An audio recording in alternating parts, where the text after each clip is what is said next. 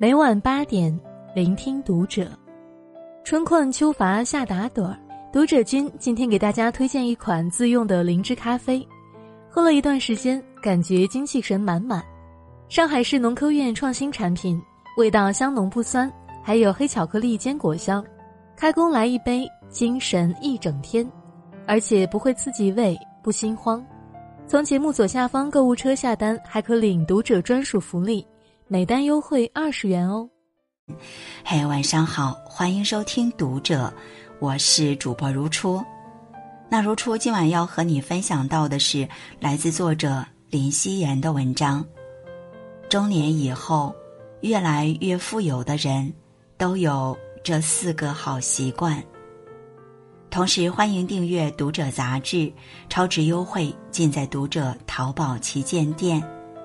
接下来，一起收听今晚的文章。人到中年，人和人的差距逐渐拉大。有人不再为赚钱而发愁，也有人还要为下个月的生活费奔波。同龄人之间拉开差距，或许有运气的成分，但更多还是源于自身习惯。你的习惯决定了你的行为，而你的行为又酿造了不同的结果。坏习惯让我们的生活坠入泥沼，好习惯则让人生之路越走越顺。那些越来越富有的中年人，都在坚持这四个好习惯：不贪图小便宜。收藏家马未都在节目中分享过自己家保姆的故事。早些年，他雇了一个保姆料理家务。这个保姆四十多岁，干活利落，做饭也很好吃。可保姆有个坏习惯，喜欢占小便宜。有时候，他会偷偷拿走一半蒜、两片姜、一把花生米。保姆顺东西时特别有技巧。凡是没开封的东西，通通不碰，只拿已经用过的，以为这样别人就看不出来。若想人不知，除非己莫为。时间一长，马未都就感到有些不对劲。虽然这些东西都不值钱，可他心里却有点别扭。碍于面子，马未都没有拆穿保姆。而是委婉的提醒他：“我家吃的东西你喜欢什么，需要什么，跟我说一声。”没想到保姆置若罔闻，依旧我行我素。保姆的做法让马未都很没有安全感，他想到家里价值不菲的收藏品，生怕这些宝贝不知不觉被保姆拿走了。于是，马未都不久后便辞退了他。这位保姆看似聪明，殊不知这只是在耍小聪明，为了蝇头小利，失了信任，丢了工作。生活中，不少人像这位保姆一样，捡了芝麻，丢了西瓜，最终得不偿失。在这个世界上，没有人是傻子。你平时多吃点亏，别人会悄悄记着你的好；你总是算计别人，别人的心里也一清二楚。贪图眼前的小便宜，相当于提前透支了自己的人品以及未来的可能性。长此以往，你会失去越来越多的机会，生活愈发举步维艰。正如茨威格所说：“所有命运馈赠的礼物，都已在暗中标好了价格。”反之，那些真正聪明的人，他们敢于吃亏，并因此收获信赖和认可，得到更多机会。生而为人，心怀大格局，不贪小便宜，才能把日子过得。蒸蒸日上，遇事不先求人。摆渡人中有个问题：如果命运是一条孤独的河流，谁会是你灵魂的摆渡人？答案只有两个字：自己。人生的路只能靠自己一步步走。尤其是中年以后，每个人都有自己的苦衷，别人帮你是情分，不帮也没有错。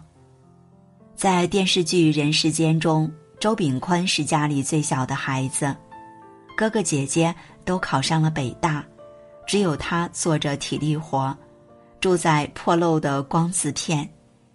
当生活中遇到难题时，他曾想让哥哥姐姐利用人脉帮忙，结果俩人都没有明显的表示。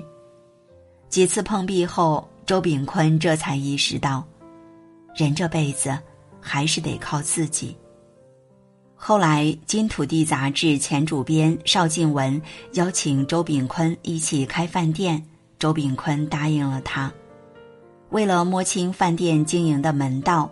周炳坤去一家饭馆当帮工，他既不要工钱，也不怕吃苦，抢着跑堂收盘子，等经验积累的差不多了，才把饭店开起来。在周炳坤的努力下，饭店生意非常兴隆，他的收入也水涨船高，比全家人加起来还多。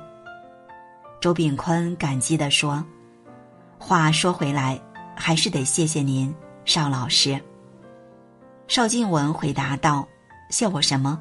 要谢啊，就谢你自己吧。人情似纸张张薄，世事如棋局局新。把希望寄托在别人身上，只会换来一次次失望。凡事靠自己，才是硬道理。正如汪国真所说：机会。”靠自己争取，命运靠自己把握，生命是自己的画板，为什么要依赖别人着色？求人看似轻松，只需张张口就可以，却会让你赔上自尊心，还会腐蚀你的能力。何况，如果遇事总是先求别人，势必处处受制于人。在低声下气中消磨志气，总想依靠别人，习惯索取，是一种典型的弱者思维。当对方伸出援手，感恩戴德，期待更多施舍；但若对方拒绝，便内心不满，一味怨天尤人。可要知道，关系再亲近。也没有人愿意为你收拾烂摊子。求人不如求己，人生种种难关，我们都要靠自己来熬。把人生方向盘握在自己手里，才能活得风生水起。有存钱的习惯。路遥在《平凡的世界》中写道。钱是好东西，它能使人不再心慌，并且叫人产生自信。虽然一直谈钱很俗，但没有钱却是万万不能的。我们每天早上一睁开眼睛，就要扛着全家的担子，房贷、车贷、赡养父母、养育孩子、人情往来，样样需要花钱。如果你有存钱的习惯，积攒了一定积蓄，生活就会多几分底气。可如果你是个月光族，今朝有酒今朝醉，就很容易被意外击倒。作家凉爽分享过自己的存钱经历，他刚工作时就立志存钱买房。当同事们用信用卡过上未富先奢的生活时，他一点也不羡慕。每个月发工资，他都会第一时间存钱。平时能在家做饭，就尽量少出去就餐，省钱还健康。非必要的物品能不买就不买。他把生活中的零碎花销记录在小本上，分析哪些是非花不可的。哪些是可以攒下来的。每次看到存款数字增加，他就会滋生出一种安全感。没过几年，他就如愿实现了买房小目标。因为存钱，也让他能为家人遮风挡雨。他的妈妈曾检查出卵巢癌，有一款药医保报销后，每月还要付七千多块钱。他安慰妈妈把药吃起来，不要心疼钱而耽误治疗。世事无常，平时存点钱，遇到危机时就能更从容一些。存钱存的是一份底气，也是一份尊严。毕竟手里有粮，心中不慌。钱能帮我们抵御人生无常，让我们拥有更多选择权，也能让家人过得体面舒心。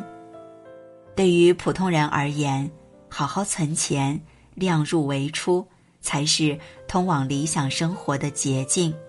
不。这山望着那山高。曾听过一个故事，有个叫贾芝的中年人，靠砍柴为生。刚开始，他总觉得远处山上的柴会更好一些，于是爬了一座又一座山，结果每条路都走不远，自己累得筋疲力尽，却什么柴也没砍到。很多时候。我们缺的不是天赋和能力，而是定力。寻寻觅觅，改弦易辙，永远也走不到头。做好手边每件小事，反而能站稳脚跟。网友安安曾分享过自己做副业的经历。安安大学学的英语，业余时间做翻译赚点外快。他没有看到什么火就去做什么，而是沉下心来，把翻译界能考的证书全部啃下来。有了硬核实力加持，现在不是他找副业，而是副业追着他跑。很多大客户给他的翻译单价要比行业平均水平高，而另一些同样想做副业的人，盲目追赶风口。今天画画，明天摄影，遇到一丁点困难就转头。他们总觉得别人做的事情更赚钱，别人的就是最好的，结果白白浪费了大量时间。维克托在《渔网》里说：“人们四顾茫茫，老是在期待某种变化，并思慕另一种生活。喜新厌旧是人性。”可你要想脱颖而出，就不能心猿意马，更不能三心二意，而要把力所能及的事做到极致。这就好比挖井，有的人浅尝辄止，刨出无数个小坑；也有人锲而不舍，最终获得甘甜的水。放下纷繁的欲望，摒弃浮躁的想法。专心经营自己这座山，少去羡慕别人的山，方是成事之道。坐得住冷板凳，不这山望着那山高，你就赢了。你什么习惯，就什么命。正如演说家安东尼·罗宾所说：“塑造你生活的，不是你偶尔做的一两件事，而是你一贯坚持做的事。”一个小小的习惯看似微不足道，却拥有水滴石穿的力量，不知不觉间影响着我们人生的走向。生活中不贪图便宜，就能积累福报；凡事不先求别人，就能修炼自己。养成存钱的好习惯，就能有备无患。不这山望着那山高。就能过好当下。中年以后，想要变得越来越有钱，不妨从养成这些好习惯做起。点个再看，和朋友们共勉。同时，也欢迎小伙伴到评论区与我们留言互动哦。关注读者新媒体，一起成为更好的读者。这里是读者，我是如初，我们下次节目再见。